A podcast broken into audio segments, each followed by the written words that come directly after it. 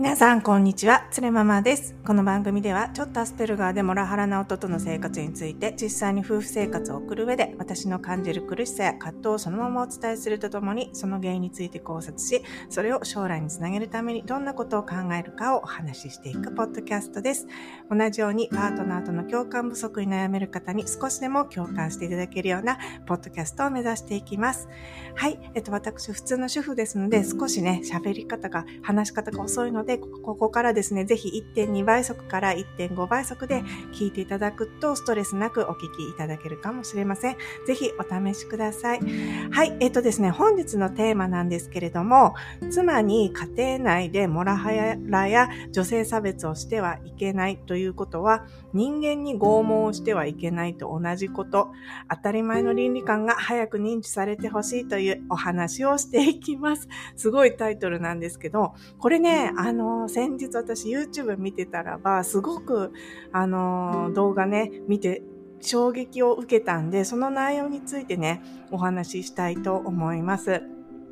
で、その内容なんですけれども、なんかね、ドイツの哲学者のマルクス・ガブリエルさんっていう方がいらっしゃるんですけれども、その方とピポットチャンネルっていうのかな？ピポットっていうチャンネルで竹下隆一郎さんっていう、えっ、と、日本人の男性の方との対談、えピポットの、えっ、と、プロデューサーの方かな？そのチャンネルのプロデューサーの方との対談だったんですけれども、そのね、ドイツの哲学者のマルクス・ガブリエルさんの話がすごくね、痛快だったので、で、その、えっ、と、動画を見ながら、私はいつも通りね、モラハラを受けている女性目線で、その、えドイツの哲学者のマルクスさんのね、お話話を聞いてたんですけれども、そのお話の中で、えー、女性差別を働くもらおうっていうのは、昔の古代ギリシア人、セクハラや奴隷制を日常に働いていた古代ギリシア人と何か違いがあるんですか？っていうね、実はそれって同じじゃないんですか？っていうことにちょっと気づいたのね。でね、ちょっとぜひ皆さんにのちょっとあの、この中私の衝撃をシェアしたいなと思ってお話しさせていただきたいと思います。それではどうぞ。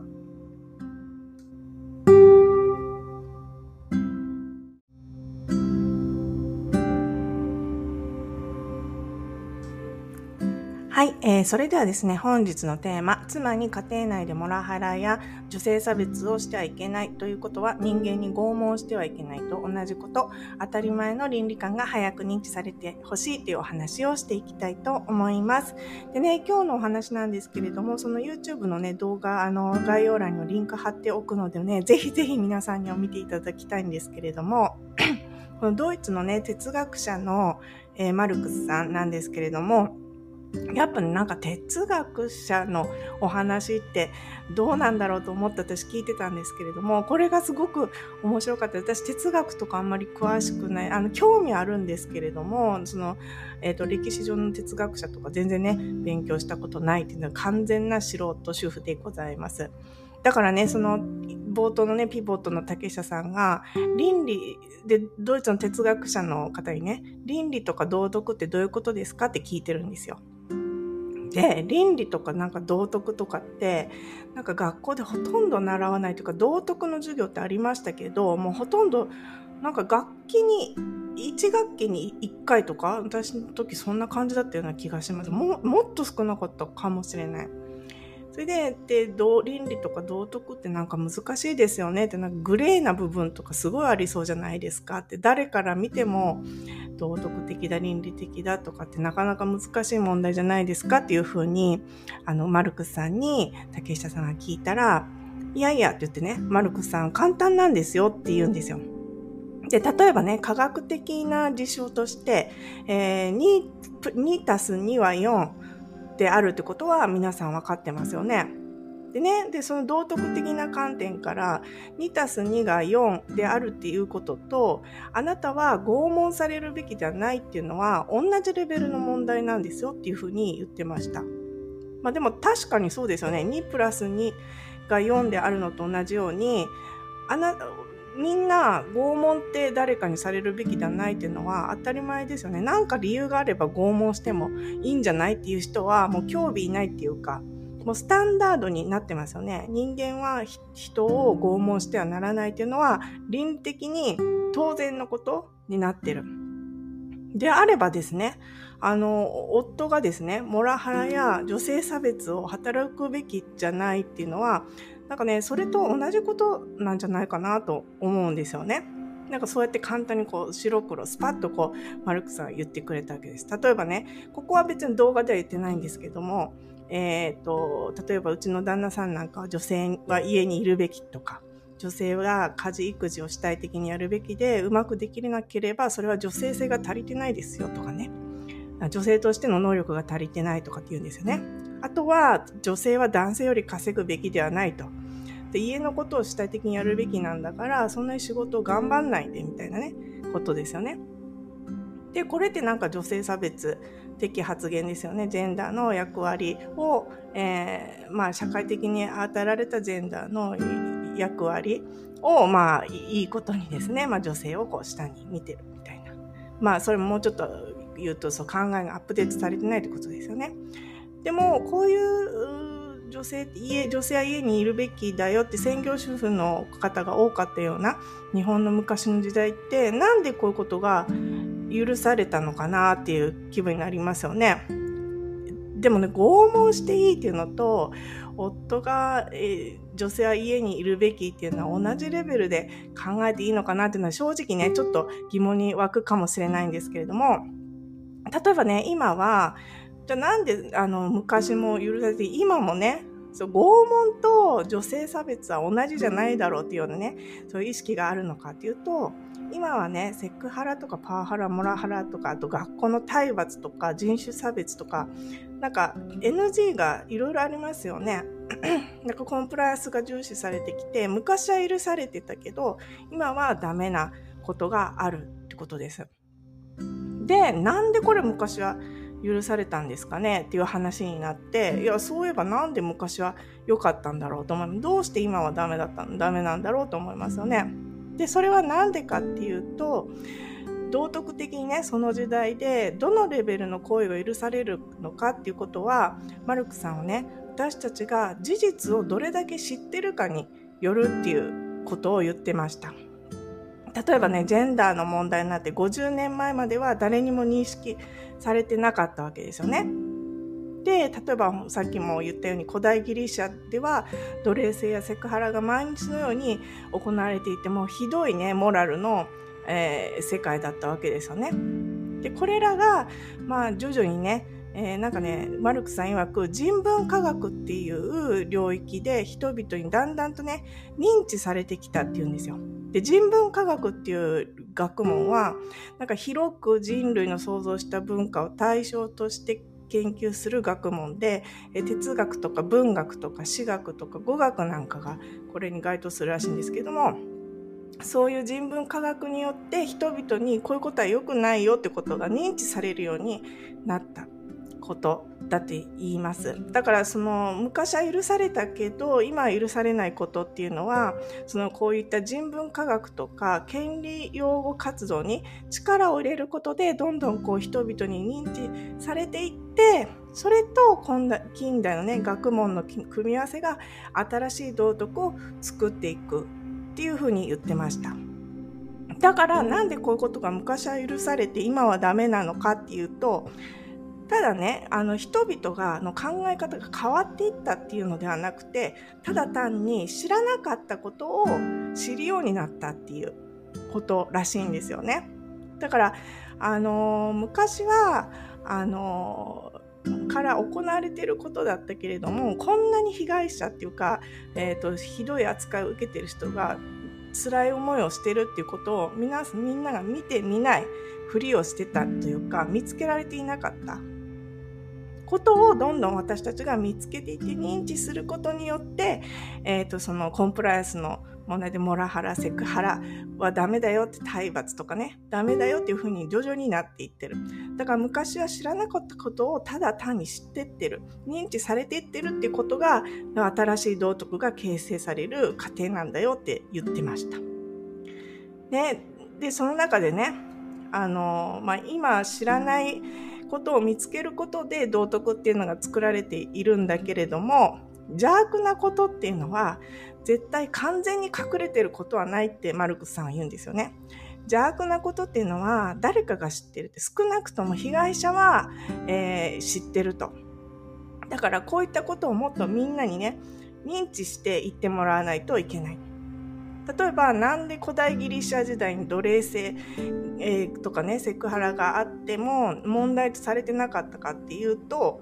奴隷制とかねセクハラがあるのに奴隷とか女性には話を聞かなかったからですよね。で一番大事とされていた 言葉っていうのは白人の男性の哲学者の声だったわけです。だから白人の男性の哲学者がその奴隷や女性の気持ちは語りませんよね。だから古代ギリシャ時代はその白人の男性の哲学者とか、えー、と宗教宗教者宗教論者の話を聞いていればよかったので、えー、とその奴隷制は問題になってこなかったっていうことです。で、その時代にもしね、その奴隷とか女性が声を上げる権利があったら、そこでね、えっ、ー、と、変わってたのかもしれないけど、そういうことはなかった。だからね、だからこういう邪悪なことっていうのは、被害者の人がもっともっと声を上げていかないといけないのかなと思いますね。じゃないと、その多分ね、もらおうで自分が加害者だってことにも気づいてないですよね。だからなんで女性は家にいるべき、女性が家事育児を主体的にやるべきとか、男性、女性は男性の後ろにいるべきとかね、っていうことが女性差別になって女性のね、えーと、生きたいように生きる権利を侵害するのかっていうことを気づいてもいない人がたくさんいるわけです。だから、えーと、と私たちがこういうことを言われるとこういうふうな思いをして辛い思いをするんだ一つ一つの言葉では大したことはないけど毎日言われることで自分の、え、人権が毀損されている気持ちがするんだよってことをもっともっと認識していってもらわないといけないなってことです。でもね、これ私いつもつまずいていることなんですけれども、じゃあ例えばね、あの、家庭内の女性差別とかモラハラが日本にあるとして、うちの旦那さんいつも言うんですけれども、いや、これはね、日本では歴史的、社会的に当たり前にやられてきたことだよって。日本では当たり前じゃないって言ってきたらどうですか？っていうね。こと。まあこれなんかこの事例は違う事例だったんですけども、そのピポートの動画でも話されてて、例えば俺には俺の倫理観があるんだよって、お前のとは違うんだって言ってきたらどうですか？っていうこと。俺は前の母親の時代もね、そうだったから、女性は家にいるべきだと思うし、家事育児は女性がやるべきもんだと思うし、えっ、ー、と、俺が稼ぐから、お前は、あの、家事ができないんだったら働くべきじゃないって言われた時に、あの、これが俺の倫理観だから、俺はこれに従うって言ってきたらどうですかっていうことを言ったらどうでしょうか。でね、これもね、動画で面白いことを言ってて、その、竹下さんがね、じゃあ、タリバンがね、タリバンってあるじゃないですか。タリバンが女性を大学から締め出すっていう、あの、ことを決めたときに、私たちがはそれは女性を大学から締め出すなんて悪いじゃないかと思うんですけれども、タリバン側からしたら、いや、これが俺の倫理観だよって言ってきたらどうですかっていうふうに、竹下さんがマルクさんに聞きました。そしたらね、マルクさんズバッと、いや、それが彼らの倫理観としても単純に悪である。純粋な悪ですよ。っていうことを言ってました。だからね、もう、だから女性を大学から指名出すとかね、あの、なんか悪いことしたら人を殺してもいいとかね、そういうことは、あの、今、現代ね、まかり通らない悪なんですよね。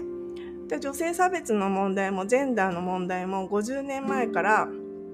今知らない、うちの旦那さんが知らないだけでみんな声を上げてきて問題になっててグローバルスタンダードはどんどん変わってるのに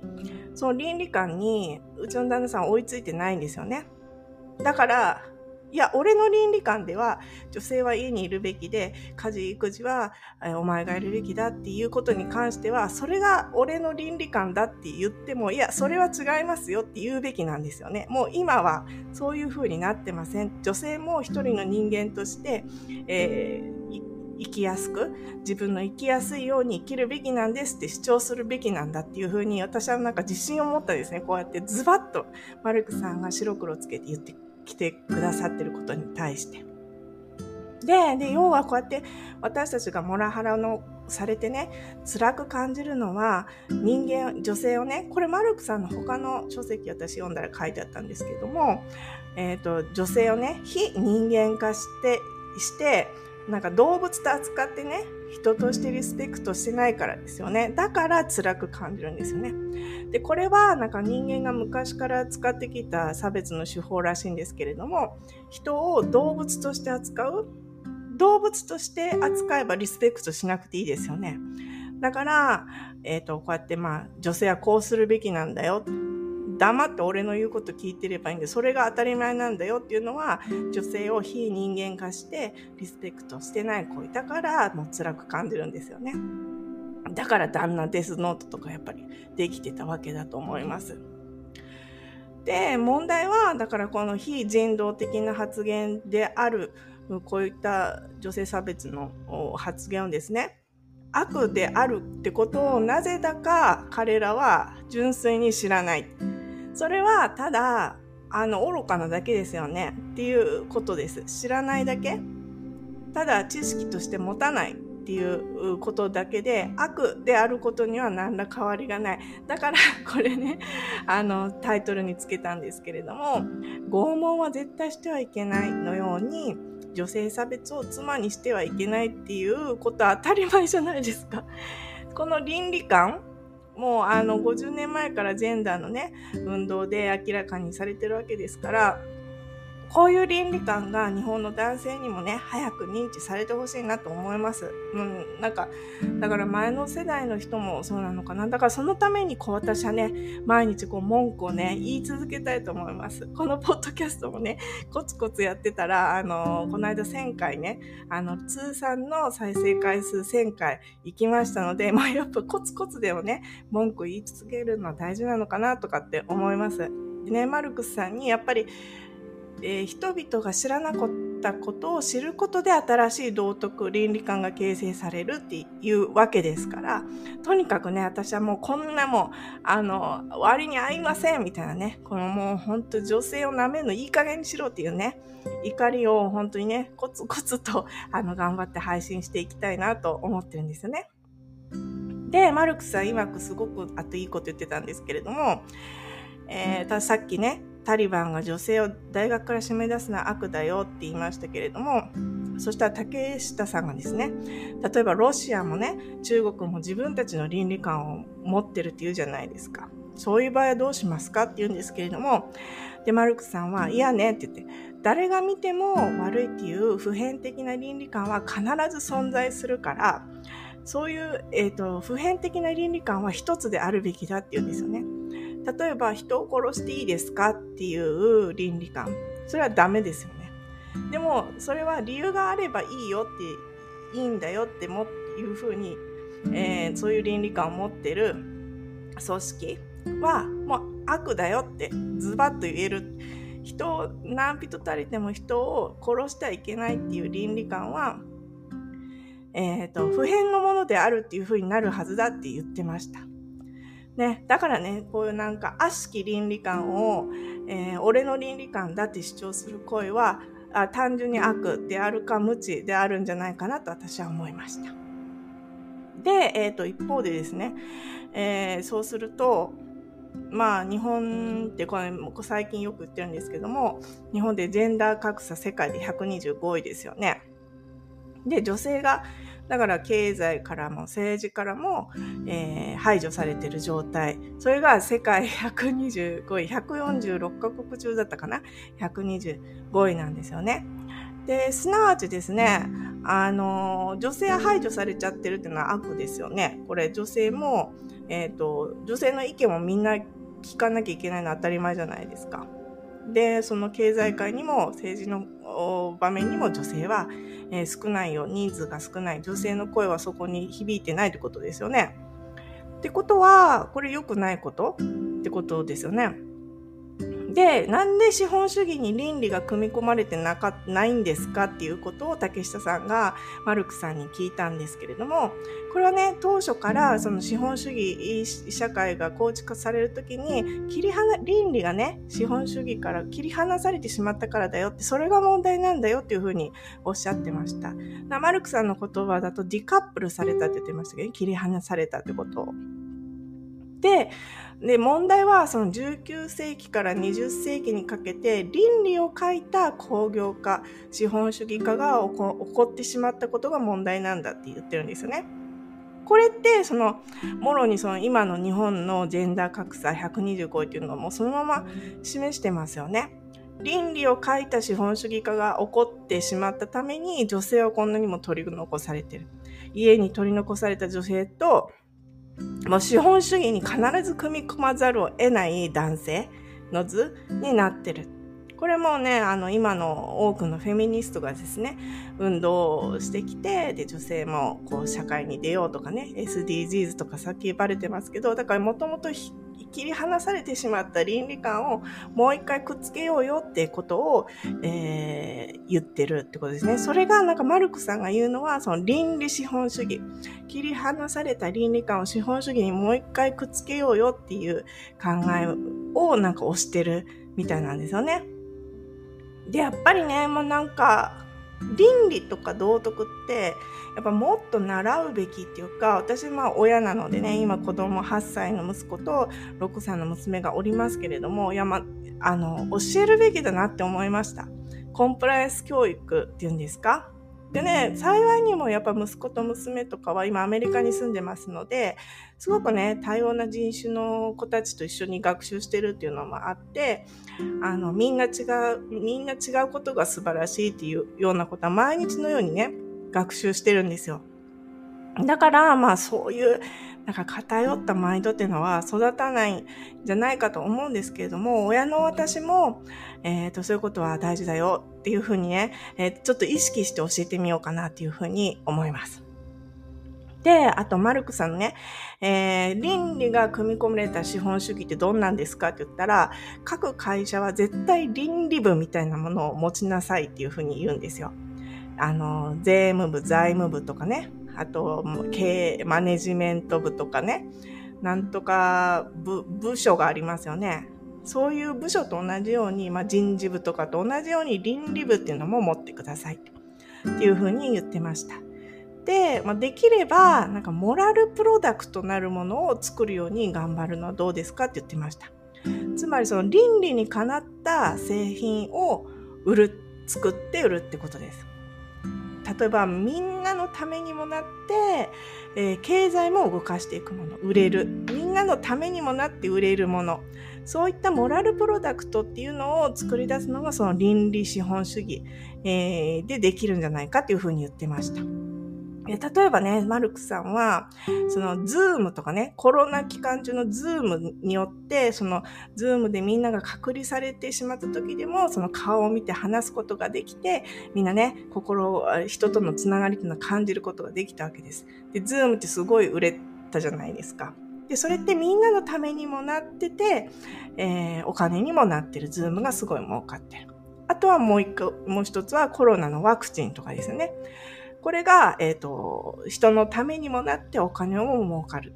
で、そのお金をもっといいことに再投資できるとかね。でこれが、ここれが、その、いわゆるモラルプロダクトに当たりますよ。こういうものをもっと増やしていったらいいんじゃないですかっていうふうに言ってました。ね、なんかその、一部のフェミニストは、その、やっぱり資本主義に参画している女性っていうのはもうエリート女子だけだから、私たちはもうどうせ取り残されるのだから、もう資本主義なんて大嫌いだっていう人もいますけれども、そういうんじゃなくて、やっぱりね、その資本主義と、まあ、女性たち、一回ね、えー、倫理的に切り離されてしまった女性たちもやっぱり共存していくのはどうですかっていうことをやっぱマルクスさんもおっしゃってるのかなというふうに思いました。だからね、えー、でもこのモラルプロダクトの概念概念ってすごくいいなと思って。で、だから私もね、ちょっと女性差別を受けてね、すいません、社会から排除されてるようなね、私たちのための、なんかモラルプロダクトって何かね、皆さんで考えてみませんかっていうふうに思いました。まあ一つは、なんかもうあるみたいなんですけども、例えば中年のね、えっ、ー、と、離婚、えー、再婚、えー、者を対象としたような、なんか婚活、婚活アプリみたいなのもあるみたいですけれども、なんかもうちょっとコミュニティみたいなね、ものとかなんかあるかなとかね。あとな、んかありますかね？うーん、最近で言うと私は言ってましたけど、その、えっ、ー、と、えっ、ー、と、伊藤浄一さんのポッドキャストでアシスタントされてる奥井奈々さんが起業されて、その家事の見える化あれ、家事でしたっけ？育児か。育児、あ、ペアレント to earn だから、えー、育児をやればやるほど儲かるみたいなね。そういうなんか仕組みを作りたいみたいな。やっぱりそういうのってモーラルプロダクトになりうるなと思って、なんかそういうのがね、もっとなんか私たちにできるのことないかなって考えてみるのもいいのかなって思ってました。でね、それがなんと、その、えー、マルクスさんにとっての神の見えざる手、アダム・スミスが、えーと、国富論で言ってたやつですけども、まあ、アダム・スミスはあのこの間ねあのお話しましたけれどもアダム・スミスは国富論を書いたけれどもその中にねアダム・スミスの食事を作ってくれてたアダム・スミスのお母様で、毎日アダム・スミスのおかご飯を作ってくれてたお母様の働きは、その国富論のね、あの、経済の、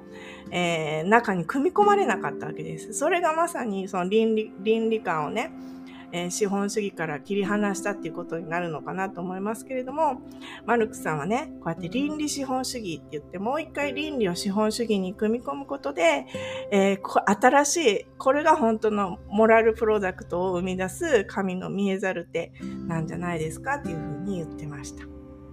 ね、なんかやっぱりこうやって、うーん、女性とかね、あの、人種差別で今排除されてる人がもう一回ね、えー、ディカップリングされてしまった人たちがもう一回、えー、資本主義に組み込まれる。